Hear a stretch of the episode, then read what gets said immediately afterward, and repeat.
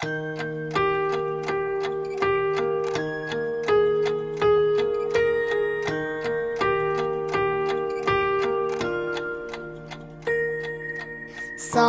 给你小星星，送你花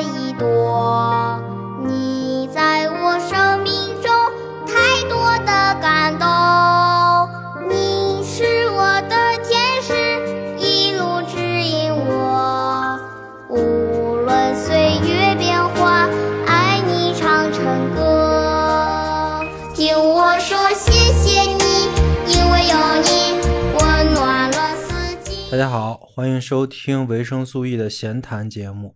本期是一期闲谈的单口啊，没有相声，让听相声的同学们大家失望了。本期的闲谈内容有点小改版啊，因为做精神分析了嘛，所以作为精神分析的实践的一部分呢，以后我们还是会以分析师的姿态来做一些事情跟事件的评论。这个也是分析师话语介入整个社会的一部分啊。今天我们来聊了的话题呢是外卖。如果你是一个对我比较熟悉的朋友啊，比如说来来过我们活动的，或者说嗯、听我听的也比较多的，呃，应该知道啊，我这个人其实是很少点外卖的，有几方面的原因，对吧？最大方面的原因当然是因为我住的这个环境周围吃的喝的也不缺，都比较多。同时呢，我在单位也有食堂，所以呢，我也没有什么点外卖的需求。这个我也是不藏着，因为如果说我住一个周围商业没那么多的地方，我确实可能会点外卖比较多。嗯、所以这确实是一个很重要的原因。当然还有其他原因啊，比如说我认为外卖这个行业呢，其实是对于劳动剥削最严重的行业之一。这个行业我相信它有存在的理由啊，但是它存在，这不代表让付付钱让别人帮你跑腿儿这个事情，它就没有问题，对吧？我知道这里很多人就会说啊，这个你付钱给人家，人家有一个生路，这不是挺好的事儿吗？不是的啊，不是所有行业都存在即合理啊。这个存在即合理不是黑格尔意义上的存在即合理啊。这个也不多说了，因为不是我今天的话题。除了这个原因之外呢，当然还有一个比较大的原因，就是我对外卖啊有一种恐惧。其实也很简单啊，就是我这顿饭呢是一个我完全不认识的人给我做的，另外一个我完全不认识的人帮我送过来的啊。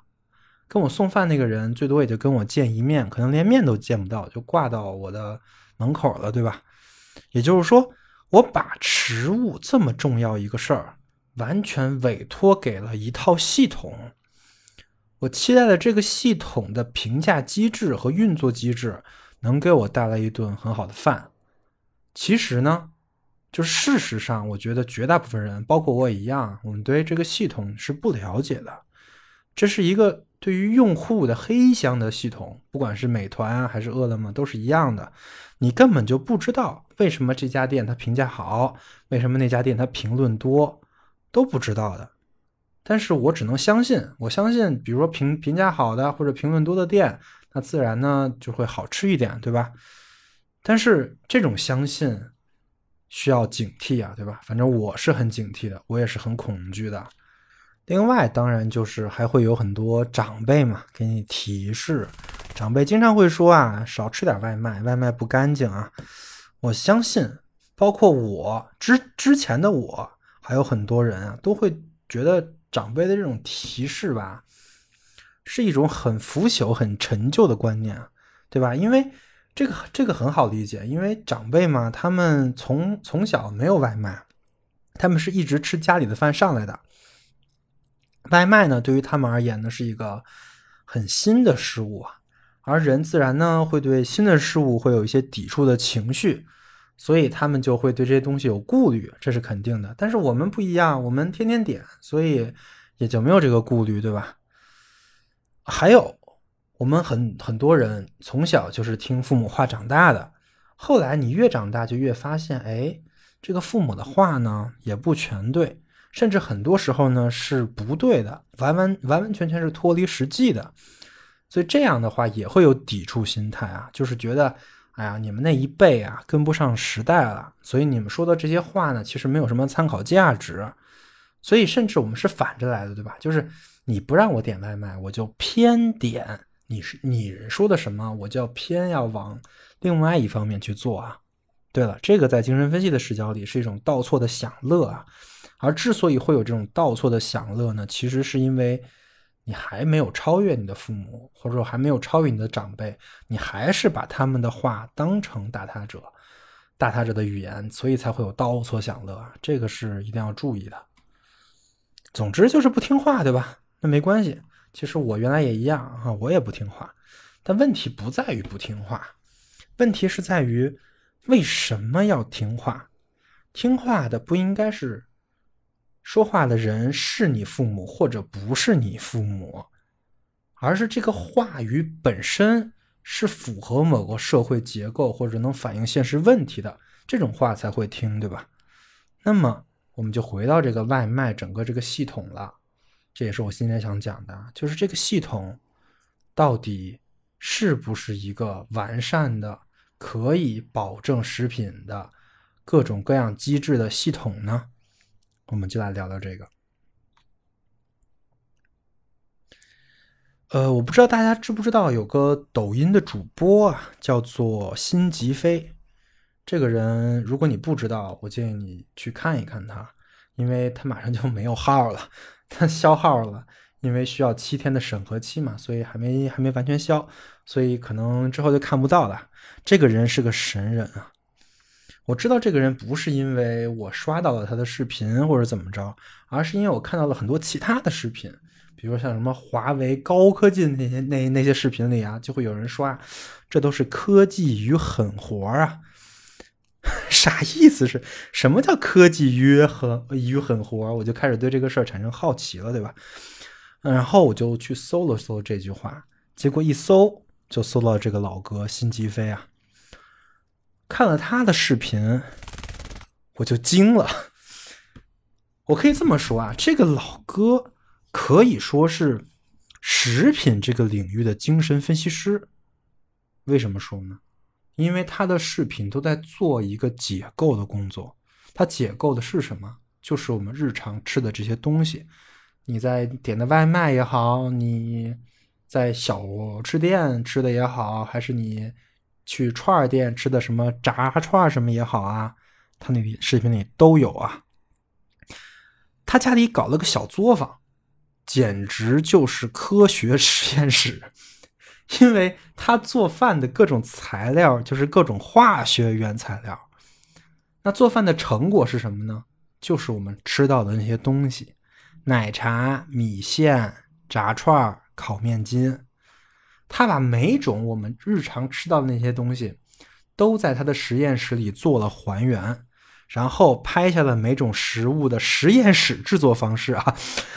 我注意啊，我之所以说实验室，不代表它不煎炒什么的，而是他做的方法主要，或者说他主要想突出的就是每一种材料里用加什么样的化学制剂，加什么样的添加剂，可以使这个这个这个材料变得像我们日常吃的那样。味道很鲜美啊，我可以用“鲜美”这个词啊。另外，注意他的实验室，在他在我看来啊，很可能就是真实的工厂、真实的外卖店里边。也就是说，他的实验室作品也很有可能就是我们现在吃到的那些食物被加工出来的方式。哦，甚至我看评论区还有人说，他们做的。还没有这个老哥做的干净又卫生哈，这具体呢我也不多说了，我们体验一期，我们就来随便听一期啊，听听他是怎么做的。注意，以下内容可以可能会使吃过米线的人引起不适啊，请慎重收听啊。那我们开始放了。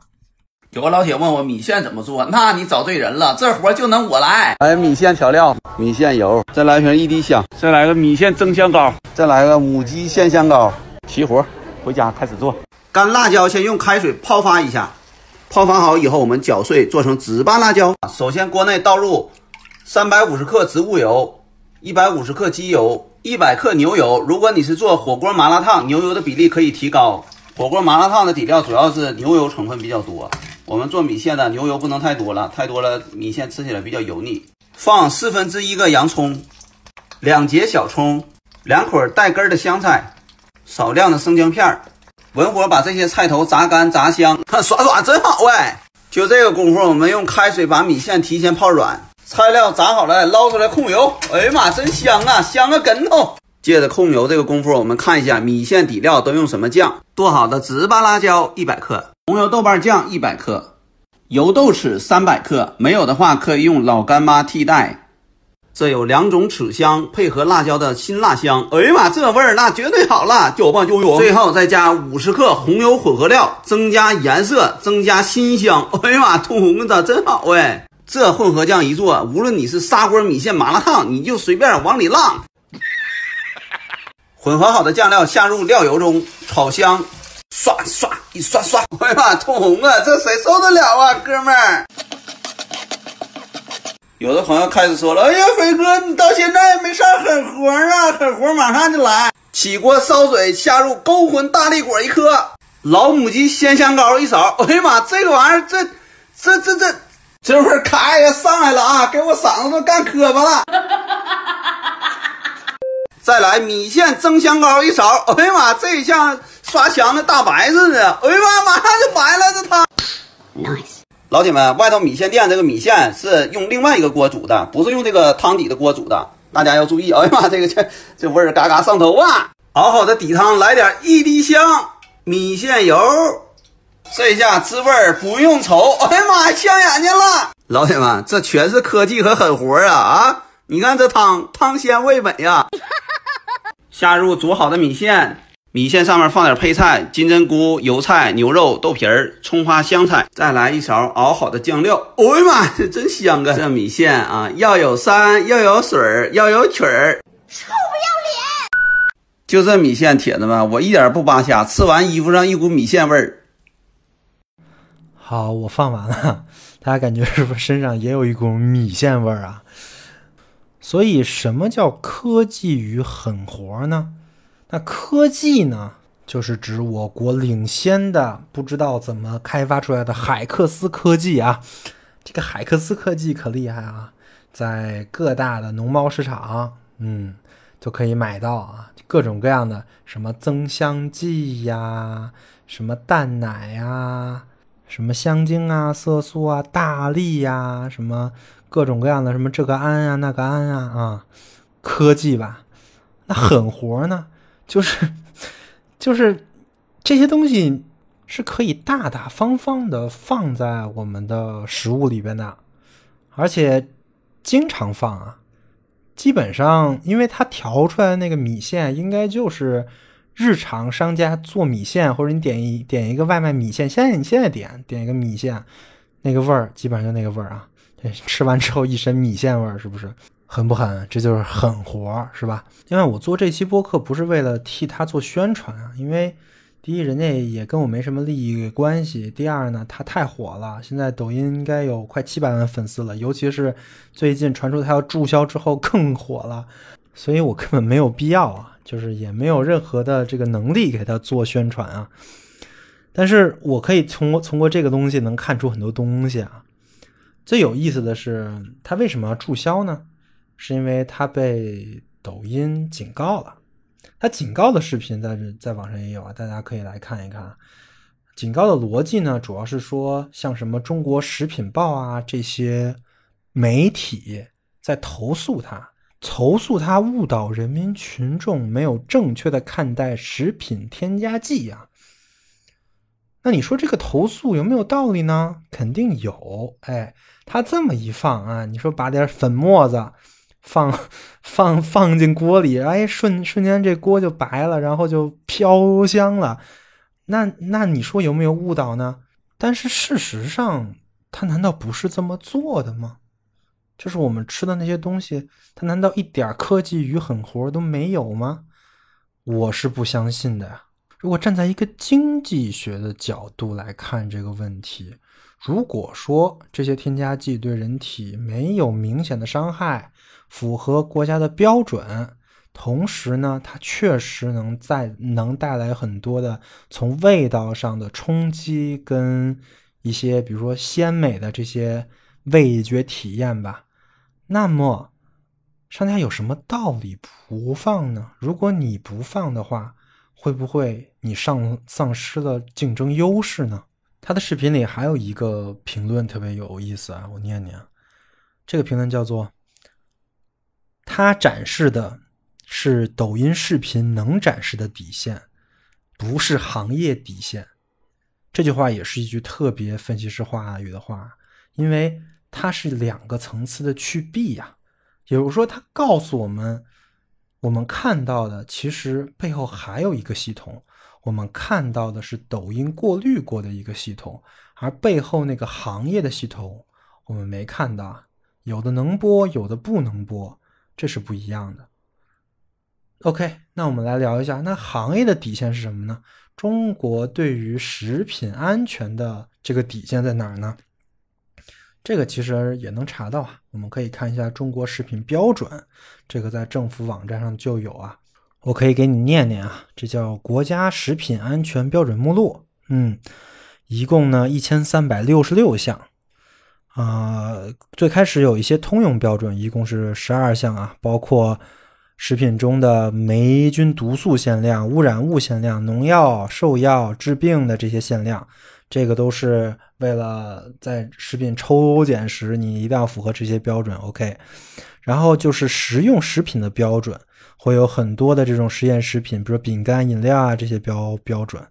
然后呢，最有意思的在于食品添加剂规格与相关标准，里面有六百四十项啊。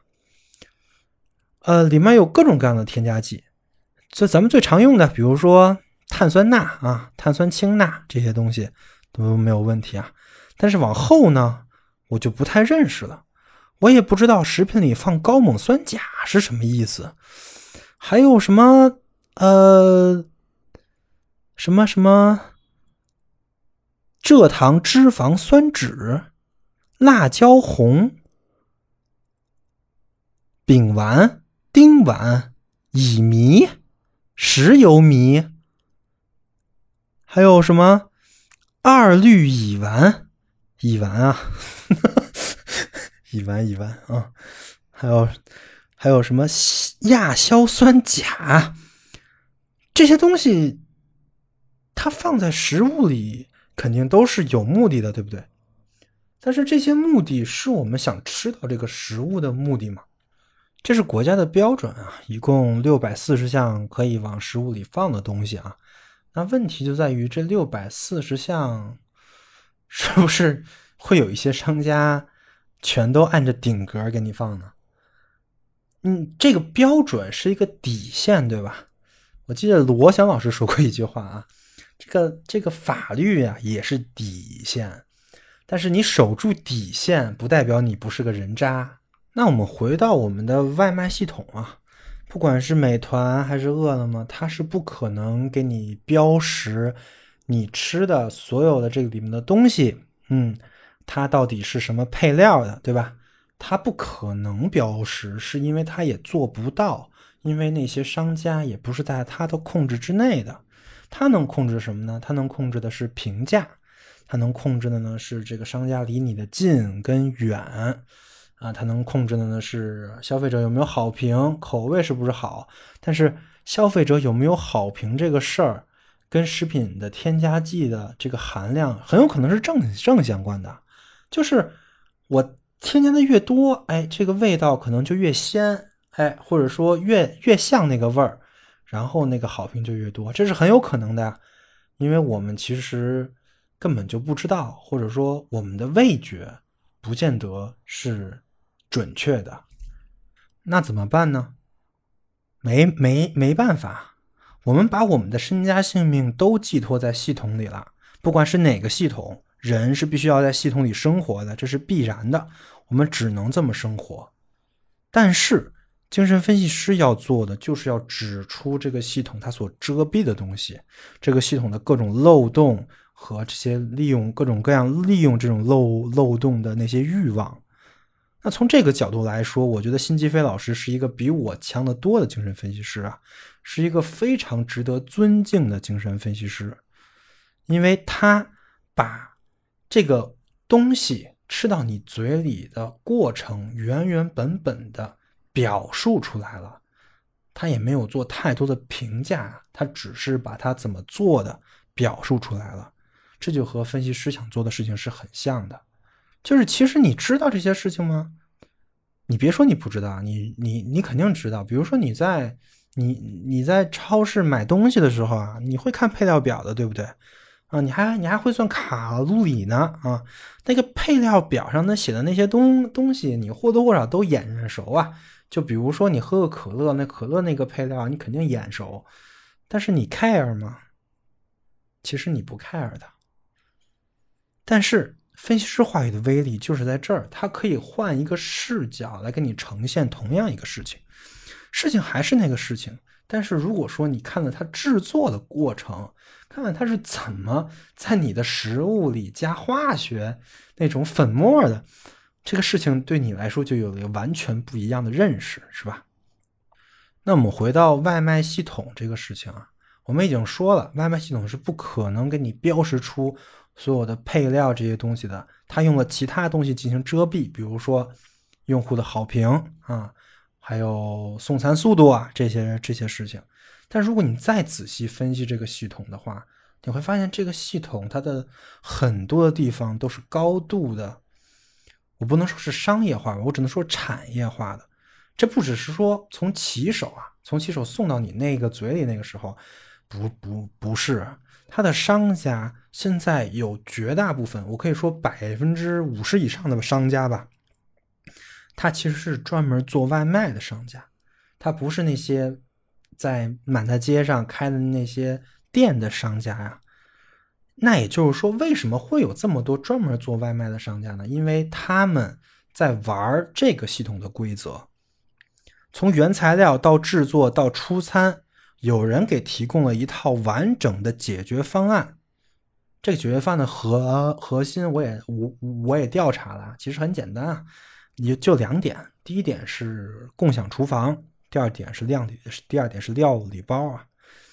那我们首先说说共享厨房这个东西做最大的，在我看，我不知道我调研呃我我我行业调研也做的不全面啊，在我看，反正比较有名的是熊猫星厨。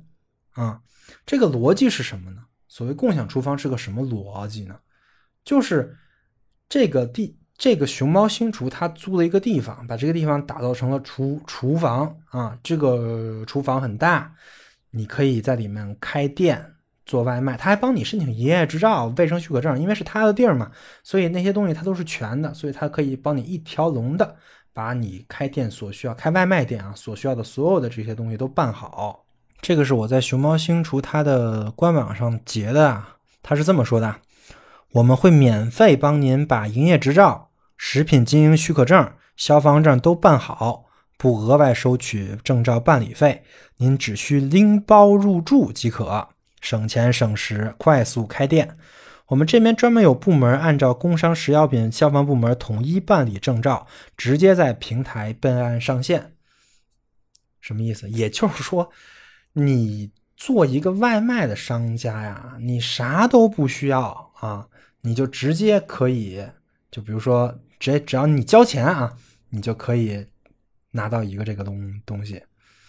你听这不挺好的吗？这样降低了大家的门槛是吧？对，下面还有一个能降低门槛的事儿呢，这东西呢就是料理包。所谓料理包啊，这个东西其实就是冷冻的菜。那。这个东西呢，是从工厂里出来的，那一一路冷链，然后运到这些外卖从业者的手里。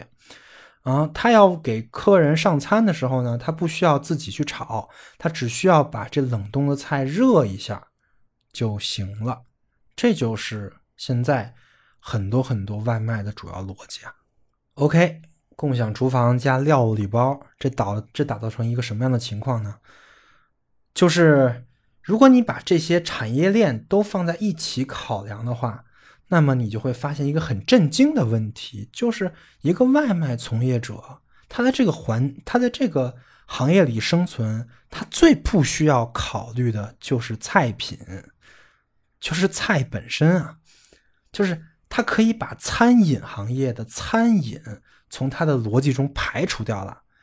因为我可以直接去租一个共享厨房，然后用料理包做，哎，上菜又快，你又看不出来，对吧？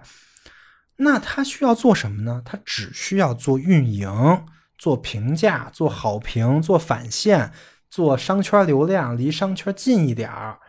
只要把这些事儿做好，或者说再让骑手好送一点儿，嗯，出餐口离的离骑手近一点儿，这样的话没有送慢的这种差评啊。把这些事儿做好，你就在这个在在这个环节，在这个行业中能获得到竞争优势。至于你的菜品是什么重要吗？大家都是标准的。当然，这个料理包的逻辑，它不只是外卖的逻辑啊，它是一种食品行业的，在我看来是一种范式转换了。它不，它不只是在外卖领域啊，深入了方方面面。嗯，包包括很多的，就比如说啊，我举个例子，比如说吉野吉野家吧，大家经常吃是吧？其实它就是中央食堂做的料理包，然后送到每个门店，然后这些门店就可以把这个料理包热一热，直接给你上菜。可能里面只有米饭是那个门店蒸的啊，别的可能都不是。注意，我这里完全没有说料理包的坏话啊，我完全没有说料理包吃了对人体有害什么的，没害没害啊。没害，但是我只是把这个整个的商业逻辑给你展现出来啊。现在吃外卖这个行业，它就是这么一个逻辑。你吃的东西呢，很可能，我觉得百分之七八十的可能性吧，根本就不是你点的那个店在那个店里做的呀。那个店主要的功能呢，就是加热啊。现在料理包是个很红火的生意啊。然后各大料理包厂商也在呼吁对料料理包不要歧视。我截一下我这边截的一些新新闻啊，比如说河北石家庄惠康食品有限公司营销副总孟红建啊孟建红啊说，从加工层面看，惠康食品是运用各种专业设备，生产车间严格遵循 HACCP、GMP、SSOP 控制体系。有效控制食品的安全性和一致性，确保产品的标准统一、口味一致，不添加任何的添加剂跟防腐剂。生产过程中完全按照出口食品安全管理体系执行冷呃冷热生熟划分区域操作规定。另外，又使用了急速冷冻技术，以最大可能保留各种食材的养分跟料理包的口感。运输过程也是全程冷链，所以让请大家放心，这个东西绝对不会有问题。嗯，我也我也放心，我也觉得绝对不会有问题啊。像他说的那些什么什么什么什么什么标准啊，我都没查，但是我觉得肯定是有这个标准的。这个标准呢也是很严格的，而且呢就跟咱们国家食品安全那个六百五十剂添加添加剂的那个标准一样，它绝对不会超过那个剂量的。这个你肯定放心啊，但是里面到底用没用科技与狠活呢？啊，我就不知道了。但是我觉得只要你看看配料表，你应该就能知道啊。OK，说了我们这个外卖行业的现状啊，那怎么办呢？对吧？嗯，肯定会有人呼吁加强监管，对吧？我们再制定更严密的这个食品安全计量方法，就就比如说。这个食品里不能超过几味添加剂，什么这那那的，啊，那又回到了系统本身，你还是要相信这套系统给你的监管，对吧？但是监管呢，就会有另外一个问题，就叫监管套利。如果你能明白这个文字啊，它永远是有诠释空间的，你应该就能明白监管。永远也是可以商量的。这个方法就相当于给整个系统打各种各样的补丁啊啊！但是其实你再怎么打补丁，这个系统越来越精细、越来越严密，那又能怎么样呢？它还是一个，它不可能，它永远不可能是一个完备的、没有任何瑕疵的系统。这个东西在我们社会、是现实生活中不存在。为什么不存在？这个是我们语言的问题啊。所以这个方法呢，我不能说不对啊，但是我只能说，这只是一个美好的愿景。那么还有什么方法呢？我觉得还有一些方法，就像我们这位老哥做的一样啊，辛吉飞老敖哥，其实他做的是什么呢？他做的是一种新闻的流动。他作为食品行业的从业者，原原本本给我们还原了整个食品的加工的过程。让我们看到了这一点，这个事情其实是非常伟大的事情，尤其是在我们现在的言论环境之下，这个就显得更加的可贵啊。但是如果说我们的言论环境没有那么严格，如果说大家都可以通过各种各样的方式来进行这种信息的传递的话，我相信啊，这个方法。可能会更好一点。在一个劣币驱逐良币的这种市场环境，能解决这个问题的，只有信息的自由流流动啊！信息越自由、越透明，我们能看见的被遮蔽的就越少。我相信大家应该都能明白这个道理吧？但是现在没办法啊。现在也没办法，现在我们这个新老哥的账号马上就要被注销了，大家且看且珍惜吧。好消息是他账号注销之后，哎，食品安全问题就没有啦啊，大家就可以放心吃了，因为反正也不知道啊。那最后呢，给各位比较担忧自己吃饭问题的人一点小建议吧，三个建议啊。第一个建议呢，还是还是信息的问题啊。因为其实所谓的信息啊，它也不是能解解决所有问题，但是它能解决一部分问题，就是那些注于注重商誉的公司，所以一定要选择一些，就比如说你就就算点外卖吧，品牌连锁店可能是一个比较好的选择。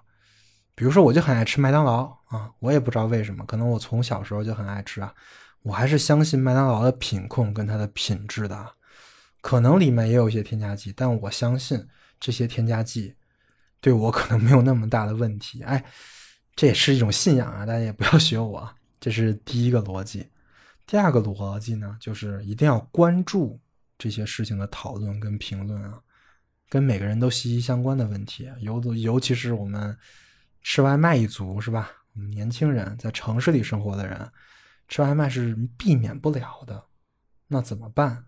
我们只能关注了啊，时刻看一些这样的信息。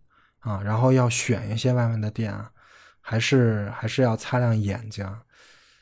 第三呢，就是我标题想说的，常回家看看，这是妈妈、爸爸，这是家人做的饭，好好品尝品尝，它跟外面的饭到底有什么样的不一样？多跟他们聊聊天，老人的智慧在很多时候也是很管用的。OK，本期的闲谈节目就到此为止，不知道有没有恶心到大家？嗯，我希望没有这个效果啊。好，那我们下期再见。